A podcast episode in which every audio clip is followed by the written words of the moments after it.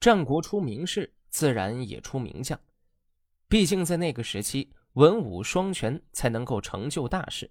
但是和狡猾的谋士们相比，将军的遭遇就显得比较惨了。正所谓“自古美人如名将，不许人间见白头”，说的就是这个道理。乐毅便是战国时期一位名将。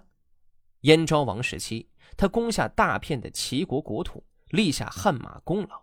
只可惜好景不长。公元前二百七十九年，燕昭王死去。太子乐兹继位，称燕惠王。燕惠王从做太子的时候，就曾对乐毅有所不满。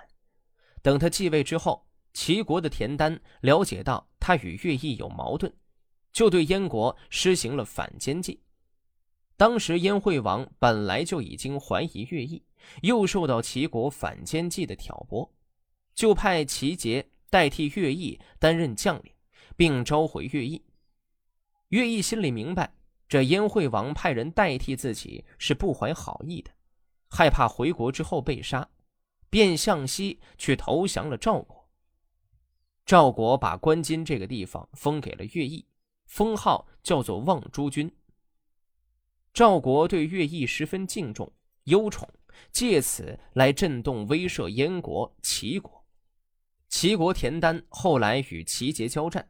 果然设置骗局，用计谋迷惑燕军，结果在即墨城下，把齐杰的军队打得大败。接着辗转战斗，追逐燕军，向北直追到黄河边上，收复了齐国的全部城邑，并且把齐襄王从居邑迎回都城临淄。燕惠王很后悔，派齐杰代替乐毅。致使燕军惨败，损兵折将，丧失了占领的齐国土地。可是又怨恨乐毅投降赵国，恐怕赵国任用乐毅，趁着燕国兵败疲困之机攻打燕国。燕惠王就派人去赵国责备乐毅，同时向他道歉。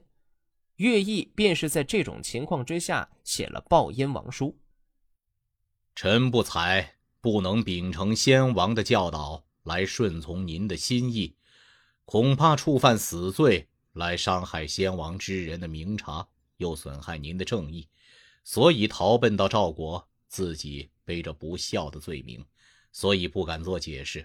现在大王派使人来数说自己的罪行，我怕您不能体察先王之所以养恤亲爱臣的道理，又不明白臣怎样为先王办事的用心，所以。敢于用书信来对答。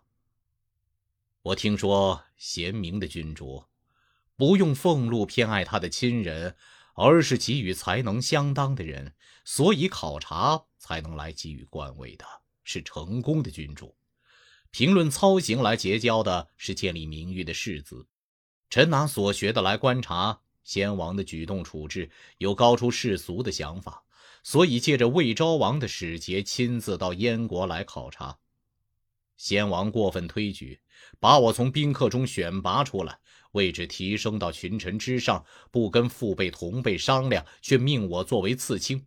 我自以为接受命令、秉承教导可以侥幸无罪了，所以接受命令不辞让。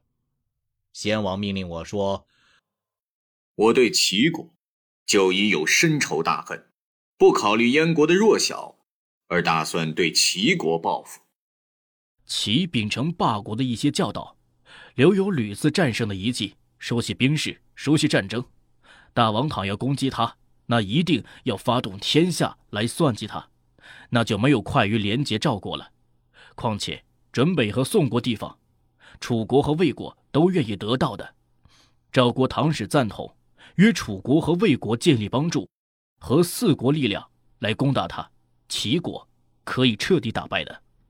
好，臣才接受命令，准备了使人的符节，使臣向南出使到赵国，很快回来复命，起兵跟着去攻打齐国。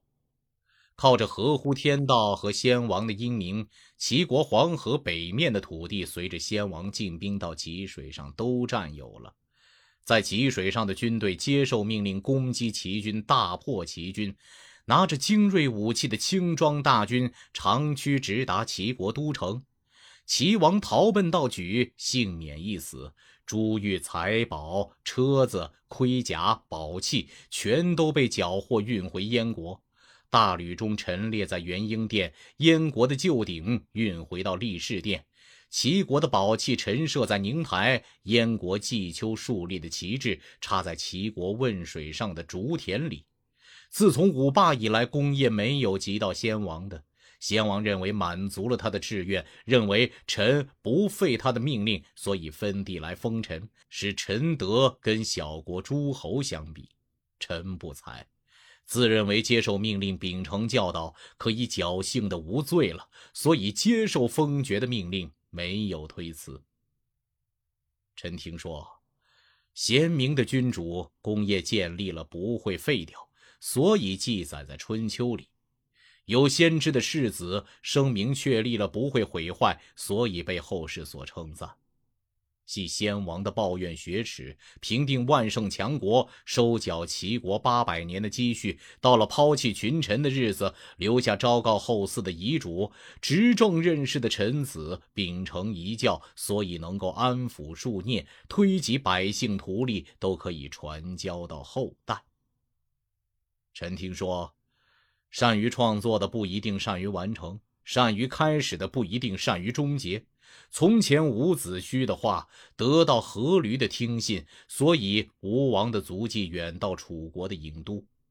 夫差听不进子胥的话，赐给他革囊，让他的尸体在江里漂浮。吴王夫差不觉悟先见的可以立功，所以把子胥沉在江里而不后悔。